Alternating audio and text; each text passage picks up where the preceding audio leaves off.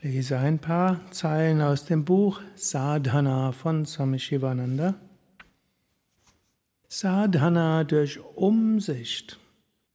Der Mensch, der seine eigenen Fehler ebenso sehen kann, wie er die anderer Menschen sieht, wird bald eine große Seele werden.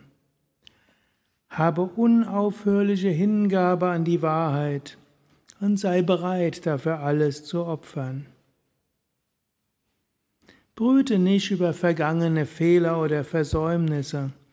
Dies erfüllt den Geist nur mit Kummer, Bedauern und Niedergeschlagenheit. Wiederhole sie einfach in Zukunft nicht nochmal. Sei auf der Hut. Eventuell analysiere kurz die Ursachen, die zum Versagen führten und versuche sie in Zukunft zu beseitigen. Dann lasse los. Sei wachsam und umsichtig.